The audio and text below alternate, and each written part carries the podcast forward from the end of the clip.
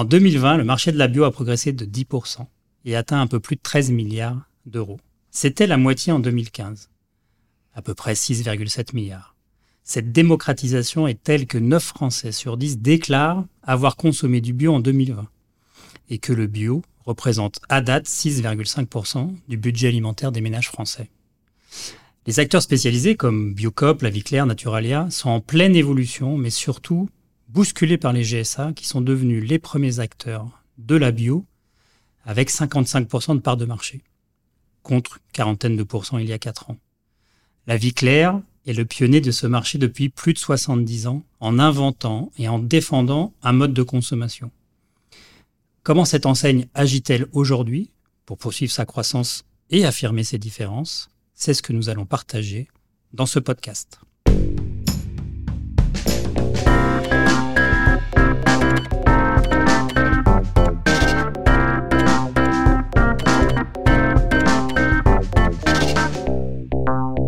Vous écoutez la session retail du podcast d'Altavia Aura. Je suis Ludovic Noël, directeur général de l'agence. Et j'ai le plaisir aujourd'hui d'accueillir Marion Vitupier, directrice communication digitale et RSE de l'enseigne La Vie Claire. Marion, bonjour. Bonjour Ludo. Ravi de t'accueillir euh, aujourd'hui. Merci beaucoup.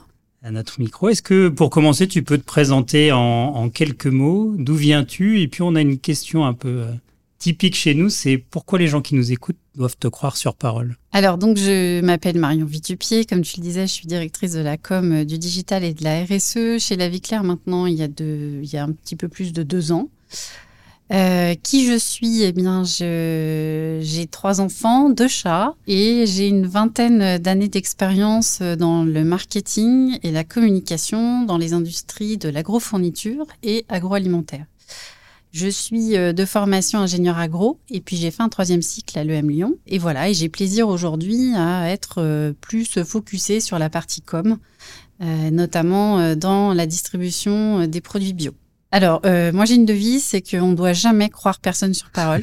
Ça, c'est vraiment hyper important. On doit toujours prendre des informations, collecter effectivement des données, et ensuite on se fait sa propre opinion. C'est ça. Voilà. Très bon réflexe. Euh, une autre tradition en fait dans le podcast avant de démarrer effectivement sur le sujet qui va nous rassembler là, c'est de poser une question off et de se dire finalement dans l'actualité récente, dans ce que tu as pu euh, voir ou observer. Alors on peut parler de retail, on peut parler de digital, mais on peut parler de la vie en général. Euh, quelle est un peu la, la, la news décoiffante ou l'effet waouh que tu as pu euh, remarquer récemment et que tu as envie de partager avec nos auditeurs?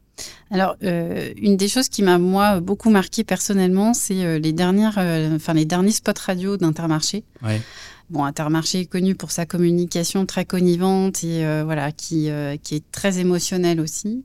Et les derniers spots radio m'ont beaucoup fait rire personnellement, puisqu'à la fin, ils font tout un petit laïus sur leurs produits, puis après ils font bisous à la fin. Et j'ai juste trouvé ça génial en termes de com parce que ça redonne le sourire, c'est pile poil euh, fait pour justement ramener un petit peu de positif et de joie dans cette période post-Covid et j'ai trouvé que c'était excellent. Oui, c'est assez euh, étonnant ce décalage. D'ailleurs, c'était un YouTuber à l'origine, je sais pas si tu avais suivi ça, qui, euh, qui disait salut à toi, jeune entrepreneur, qui commençait toujours ses speeches et qui finissait par bisous, bisous. qui était un décalage extra total. Merci pour ce partage. Effectivement, ça fait du bien de sourire aussi dans la vie aujourd'hui, et notamment en sortie post crise sanitaire, si on peut l'appeler sortie, sortie de crise euh, actuellement. Alors, euh, rentrons dans le vif du sujet. Effectivement, peut-être première question euh, à te poser, Marion, pour, pour démarrer. Est-ce que tu peux nous représenter l'enseigne La Vie Claire en, en quelques mots? Alors La Vie Claire, c'est donc un distributeur pionnier dans la distribution alimentaire de produits biologiques puisque ça a apparu en 1948, hein, les premiers magasins La Vie Claire. On a aujourd'hui 380 magasins sur le territoire national, dont deux tiers en franchise. C'est euh, en 2020 un chiffre d'affaires de 385 millions d'euros et euh, une progression par rapport à 2019 d'à peu près 16%. Euh, D'accord. L'effet Covid a fait en sorte que beaucoup de consommateurs ont trouvé une valeur refuge dans la bio, donc effectivement, ça explique aussi en partie cette progression. Mais néanmoins, le marché de la bio, comme tu l'as dit, est un marché qui, pendant plusieurs années, a connu euh, des croissances à deux chiffres, ce qui n'est plus tout à fait le cas aujourd'hui. Et donc, pionnier, effectivement, sur le marché de la bio, euh, avec une jolie histoire, effectivement, ouais, de j'allais notre... venir, ouais. C'est-à-dire, même avant d'être un retailer, vous étiez déjà un média, en fait, historiquement, ça a commencé. euh, Est-ce que tu peux nous- quand même, sur le fondateur, revenir peut-être rapidement sur son histoire et puis euh, voir ce cheminement entre média puis retailer ensuite Effectivement, le, le fondateur donc de la Vie Claire s'appelle Henri-Charles Geffroy. C'est un monsieur qui a été euh, victime euh, de gaz pendant la Première Guerre mondiale et euh, qui euh, à qui en fait on avait prédit une espérance de vie très courte. C'est ça.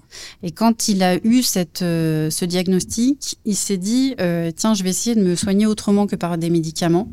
Et je vais essayer de me soigner notamment par l'alimentation.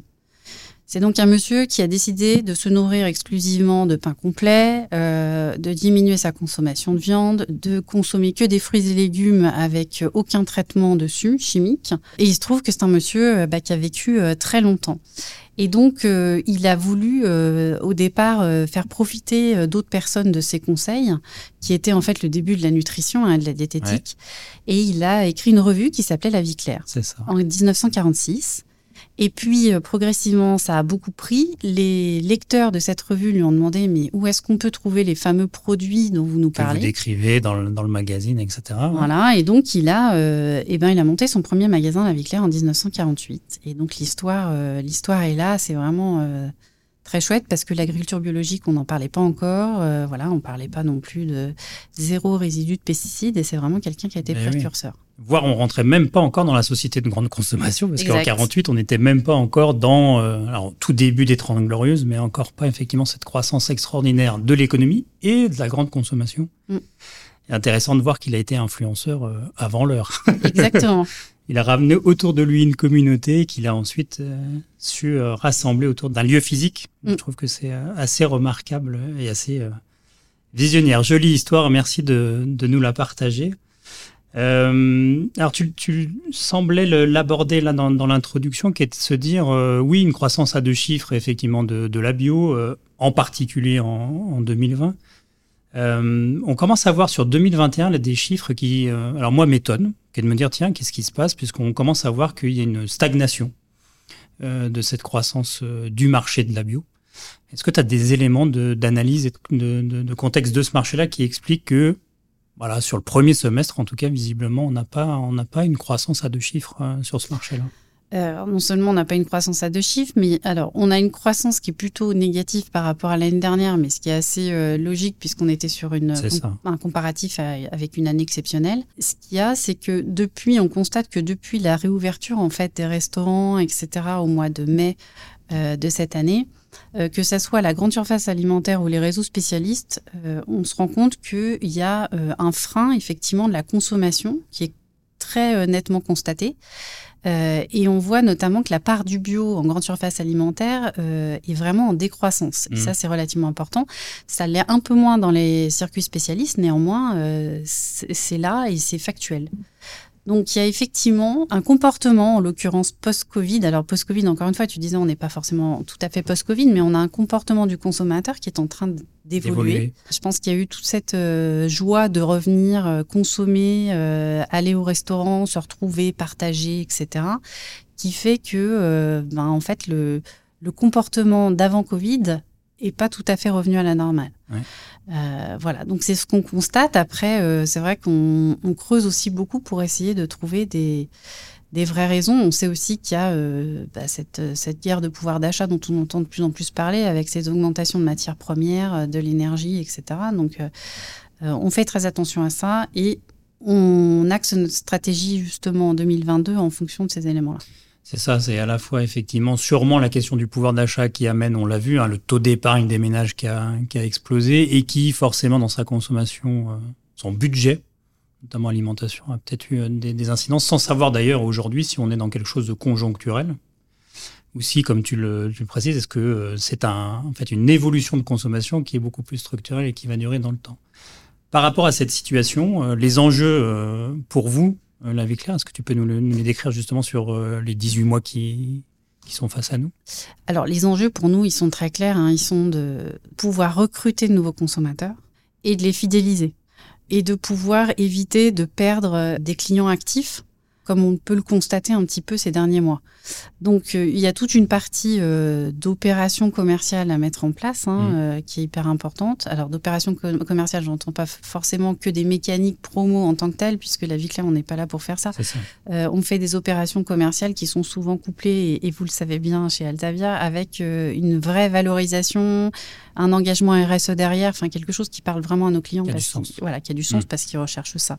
Donc ça va être notre principal euh, moteur pour les années, euh, les années futures. Et puis, euh, ce qui fait aussi aujourd'hui notre différenciation, qui est notre, notre gamme à marque propre, donc la vie claire, qui comprend un petit peu plus de 2000 produits, c'est bah, de faire découvrir en fait cette marque à nos consommateurs, à d'autres consommateurs, pour qu'ils puissent prendre plaisir à consommer du bio, qu'ils se rendent compte que la consommation de bio, c'est aussi une consommation plaisir. Et ça, une fois qu'on aura réussi à à convaincre en fait d'autres consommateurs qui sont les nôtres, on aura tout gagné.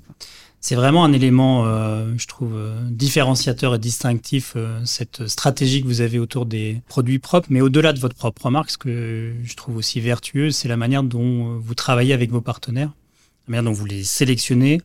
Et dans votre communication, on voit aussi de plus en plus, et je trouve que c'est intéressant pour votre client ou votre futur client, de voir où ce travail en amont, puis après de valorisation de ces filières sur lesquelles vous avez là aussi des combats. Est-ce que tu peux nous, donner peut-être euh, sur la mer, par exemple, un, ou deux exemples de...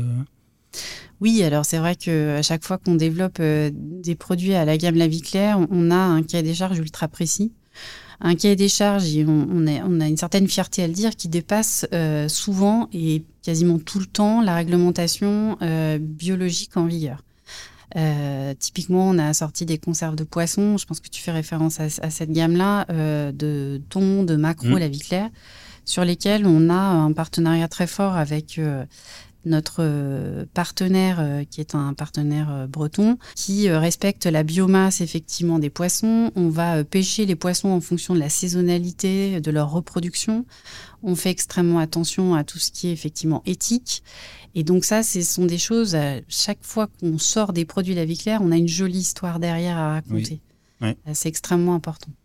Et ça, ça fait toute la différence. Vraiment, capacité à s'engager euh, avec des, filières responsables, mais aussi avec des entrepreneurs qui bah, osent peut-être sortir des standards qu'on a connus jusqu'à aujourd'hui et qui doivent rencontrer des acteurs comme vous pour les aider à réussir. Donc, c'est aussi un, une implication d'un acteur économique pour la génération de, nouvelles filières. Et je crois que historiquement, effectivement, votre fondateur avait aussi cette logique de se dire, euh, bah, pour que la bio existe, il va falloir soutenir un certain nombre de, producteurs. Mm. Pour que ce marché existe, il faut qu'il y ait une, offre, sinon il n'y aura pas de demande. il y aura une demande qui n'est pas nécessairement euh, euh, satisfaite autour de ça. Votre développement aussi dans les 18 mois qui viennent, il est bien sûr autour de, de cette attractivité, mais aussi dans une logique de présence géographique. J'étais surpris d'ailleurs de voir que vous étiez même dans un développement à l'international. Est-ce que tu peux là aussi nous, décrire un peu, à la fois en France, euh, bah, quels, sont vos enjeux? Je crois que vous, voulez aussi emmener avec vous des entrepreneurs, donc plutôt le côté effectivement euh, franchisé, mais aussi un développement international. Alors effectivement, euh, on a des velléités d'agrandir notre parc de magasins parce qu'effectivement, on n'est pas de partout dans toutes les régions de la France. Et euh, on sait que aujourd'hui, le critère numéro un du choix d'un magasin bio spécialiste, c'est la localisation. C'est-à-dire la praticité. Ce magasin est à côté de chez moi, mmh. euh, dans ma zone de chalandise, donc j'y vais. Alors, il y a d'autres raisons, hein, mais la raison numéro une, c'est celle-ci. Donc c'est hyper important qu'on puisse mailler euh, de façon euh, beaucoup plus précise le territoire national. On a donc euh, un projet de développement évidemment de parcs magasins et notamment sur la partie franchise qui est assez important. Aujourd'hui, on a une équipe de développeurs hein, qui est vraiment dédiée à ce recrutement, donc à la fois de porteurs de projets, mais également de localisation de magasins, de locaux mmh. en fait commerciaux. Euh, et on, a notamment développé euh, ces dernières années beaucoup de choses justement pour euh, faire envie à des futurs porteurs de projets de venir, en tout cas de monter un magasin La Vie Claire. On a notamment bah, développé un mini-site spécifique, d'ailleurs main dans la main avec vous, sur les, la franchise La Vie Claire, mmh. qui est hyper bien construit et qui nous a permis de recruter de, de nombreux nouveaux porteurs de projets. Donc ça, on en est très content. et puis, on a beaucoup médiatisé au niveau du digital bah, des publicités justement pour faire venir les porteurs de projets chez La Vie Claire. Donc on a un plan effectivement hyper important sur les années à venir euh, pour ouvrir de nouveaux mmh. magasins. Et d'embarquer des, gens avec vous dans cette histoire et continuer à, parler comme ça de, la bio. Euh, on est dans la session retail, donc on aime bien aussi parler des opérations commerciales. Tu, tu, le soulignais tout à l'heure sur, euh, bah oui, vous le savez bien chez Altavia. On a mené effectivement quelques opérations de ce que nous on appelle l'activation commerciale. Donc véritablement, comme tu disais, alors on n'est pas là pour faire de la promo comme, comme d'autres secteurs d'activité plus généralistes. Mais en particulier, voilà, peut-être un retour d'expérience sur euh, euh, cette volonté euh, de mener des opérations commerciales, dont certaines d'ailleurs, avec pareil un sens, notamment une opération qu'on a menée en mars ensemble autour de la pratique des étudiants. Exactement. Des, des, pâtes pour mes potes. Euh, et donc, euh, bah, écoute, je suis ravie d'annoncer que hier, donc euh, Hélène, qui est notre chargée de RSE, avec Camille, qui est aussi dans notre équipe RSE, était sur le campus lyonnais, voilà, des étudiants. Et on a pu, grâce à cette opération, donner effectivement des euh, paquets de pâtes euh, bio euh, de super qualité aux étudiants lyonnais et on a eu un super accueil. Donc c'est des voilà c'est des, opérations qui sont hyper importantes parce que ça permet de mêler à la fois des mécaniques commerciales qui nous nous servent effectivement pour apporter une dynamique dans nos magasins par rapport à nos consommateurs, mais qui servent aussi d'un point de vue purement RSE, mmh. avoir un vrai sens dans ce qu'on fait au niveau des magasins. Pas la promo pour la promo, mais effectivement du, la promo qui Exactement. peut avoir un impact sur, euh, sur la société. Euh, tu le disais, tu es en charge de la RSE au niveau de, de la vie claire. Est-ce que tu peux euh, nous dresser un peu le portrait de la stratégie de la, RSE et quels sont vos, vos principaux axes d'intervention? Là, on passe par l'opération effectivement de promotion, mais de manière générale, si on, un peu, on prend un peu de recul sur comment vous structurez votre démarche RSE alors notre démarche RSE, euh, de la même façon que la, vie claire est, pionnière euh, dans la distribution alimentaire bio, en fait, euh, la RSE, ça fait partie de notre ADN. Mmh. et la RSE, on a plusieurs engagements chez la vie claire. Euh, qui sont au nombre de six. Il y a notamment, euh, comme je le disais tout à l'heure, c'est garantir systématiquement d'aller plus loin que la réglementation bio en vigueur et du coup être intransigeant en fait sur la qualité.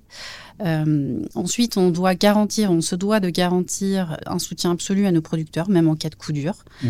J'ai pour exemple un producteur récemment qui nous a appelé parce qu'il a connu le gel du mois de mai 2021, qui bah, suscite beaucoup de problèmes de récolte hein, chez euh, les maraîchers. Et il avait des poires euh, avec ce qu'on appelle un anneau de gel autour. Oui. C'est-à-dire un anneau marron qui fait que bah, la poire est pas très jolie, néanmoins tout à fait consommable et extrêmement bonne. Euh, généralement, ces productions sont vouées à partir en jus parce que la poire est pas consommable. Et nous, on, a garanti donc un prix qui soit équivalent à une pomme, à une poire normale, pardon, et on les a distribués dans nos magasins avec la petite explication qui allait bien en disant euh, hashtag ne pas se fier aux apparences. Euh, cette poire a un look différent, mais elle est euh, tout aussi bonne qu'une poire normale.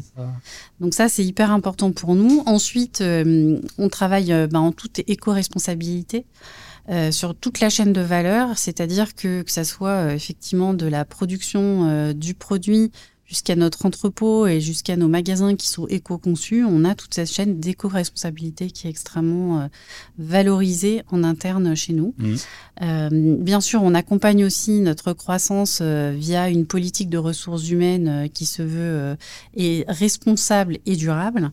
On souhaite être accessible et en relation avec tous nos clients, donc toutes nos parties prenantes. Et puis, euh, ben, on veut agir pour une société qui soit plus humaine et plus solidaire. Voilà. Mmh. D'où aussi euh, des actions comme on peut faire euh, au niveau des étudiants, mais on a des actions récurrentes sur les banques alimentaires, des dons assez réguliers de produits à, date courte, etc. et puis après, bah, ce qu'on est en train, nous, de travailler en ce moment, c'est la rédaction et la communication d'une raison d'être. Oui. Euh, voilà, qu'on va euh, bah, communiquer euh, sur le premier trimestre 2022. Et pour ça, ce qu'on a mis en place d'un point de vue opérationnel au niveau de l'entreprise, c'est une instance, un comité RSE qui représente de façon transversale toutes les fonctions de l'entreprise. Voilà. Mmh. et ça, c'était hyper important pour nous. la prochaine étape sera de se fixer, on est en train de travailler dessus, des indicateurs pour qu'on puisse euh, s'engager dans l'avenir, euh, fixer des indicateurs et voir, si on, et voir si on arrive à les atteindre ou pas. Voilà. Et par exemple, si on se projette dans deux ans, quels seraient, en matière de RSE, pour toi, les, euh, les indicateurs qui pourraient être ceux que vous souhaitez atteindre, ou en tout cas dont tu te dis, bah voilà, si dans deux ans, on, atteint ça et ça, ça on pourrait être content de ce plan de progrès que vous lancez là aujourd'hui? On a notamment un plan emballage euh, important à mettre en place. Euh, on a toute une partie de gestion des déchets aussi au niveau de nos mmh. magasins sur lesquels on est en train de travailler et de mettre des indicateurs. Euh, on a pas mal de choses aussi à faire en interne. Enfin voilà, il y a plein plein de choses à la fois sur l'offre, à la fois enfin sur notre métier de commerçant, à la fois sur l'offre, hein, produit, et puis après sur au cœur de l'entreprise. Voilà, on a défini trois piliers sur lesquels on va euh, définir des indicateurs bien précis. très clair. D'arriver dans votre fonctionnement au quotidien. Exactement. travailler un certain nombre de, bah, de, points clés dont on entend d'ailleurs un certain nombre de débats autour de mm. ces questions, l'emballage euh, en état. Donc arriver à apporter des solutions euh, concrètes autour de ça. Exactement. D'accord. Raison d'être, ça veut dire qu'à un moment donné, on entend parler de label Bicorp, etc., d'un certain nombre d'enseignes. Est-ce que ça, ça, veut dire que toute façon, nativement, vous êtes, euh, comme tu le rappelais, euh, par construction, vous avez été effectivement un acteur euh, très engagé et solidaire. Est-ce que, à un moment donné, tu penses qu'un certain nombre de labels sont importants, utiles comme repères pour les consommateurs? Parce que là, la raison d'être, c'est vraiment un travail que vous souhaitez porter. Et puis après, il y a la manière de communiquer. Et donc, c'est deux sujets différents. Hein. C'est votre envie d'être dans le progrès permanent et puis derrière, comment on le communique? Voilà. Est-ce que quelle est ta, vision sur les différents labels qui peuvent exister? Parfois, je m'interroge sur la, la bonne capacité en fait des clients consommateurs citoyens à avoir une bonne lecture de tous ces labels qui existent euh, un peu Clairement, euh, le label euh, Bicorp, c'est un label qui est hyper intéressant parce qu'il englobe effectivement vraiment tous les piliers d'une entreprise. Hein, que ça aille de, de la gouvernance jusqu'à euh, euh, aux consommateurs, aux partenaires, etc. Par contre, effectivement, le consommateur, euh, en termes de notoriété pure et dure, c'est un peu plus compliqué. Sachant qu'en plus, les études montrent que le consommateur est, est, quand même globalement perdu dans tous les labels mmh. qu'il peut voir euh, fleurir. Euh, il y a la bio, mais on est en train beaucoup de parler aussi de HVE, on parle de pas mal de choses. Euh, donc nous, ce qu'on veut, c'est surtout pas perdre notre consommateur. Mmh. Nous, euh, l'important, c'est qu'il puisse être rassuré sur le logo AB, déjà, où il a une certaine garantie de... Mmh. Voilà, Celui-là, il est repéré, il est connu. Etc. Et en plus, nous, ce qu'on veut faire, c'est avoir une vraie communication sur les preuves de nos engagements qui est beaucoup plus euh, parlant en l'occurrence euh, par rapport à des consommateurs qu'un label qu'on pourrait mettre sur un packaging qui va pas lui parler quoi. Mmh. Euh, en plus, on est en plein dans le, le travail de de tout ce qui est label d'affichage environnemental, etc., euh, qui va venir encore complexifier notre futur packaging. donc, on, on, fait super attention à pas avoir trop de labels directement on pack. Par contre, la communication sur nos engagements et surtout sur nos preuves parce qu'il n'y a rien de mieux que des preuves plutôt que des engagements, euh, RSE est fondamental pour nous. c'est une vraie attente euh, exprimée en tout cas des consommateurs qui est de se dire, OK, euh, les grands discours, on en a tous les jours, les marques nous en servent, en veux-tu, en voilà, mais à un moment donné, c'est la question effectivement de dire, montre-moi et prouve-moi que au-delà du discours et de l'engagement d'une direction, et d'ailleurs, c'est aussi adressé au e-commerce, hein, pas que au retailer physique. C'est à un moment donné de se dire, prouve-moi euh, clairement ton engagement. Et c'est vrai que, par exemple, quand on reçoit un colis avec euh, un type d'objet à l'intérieur et que le colis fait un, mètre cube, c'est ça. C'est vrai que ça renvoie pas une belle image, quel que soit le discours de marque qui va être derrière. Et c'est euh, sûrement assez exigeant aussi d'arriver tout au long de la chaîne. Exactement. Parce que à un moment donné, on peut on peut lancer des grands discours, mais on sait aussi que bah, à l'intérieur, c'est des transformations, des changements en interne. D'où l'intérêt là que tu, euh, pointes la capacité d'embarquer les équipes dans ce changement-là, parce que par définition, c'est pas juste un tempo par un comité de direction ou un président qui, qui va faire évoluer, mais on est vraiment dans des logiques de transformation et de plan de progrès, et donc euh, l'implication de l'interne, comme tu le décrivais, avec un groupe qui est en charge d'eux, mm. Peut permettre d'arriver sur cette logique de, de preuve au-delà du discours.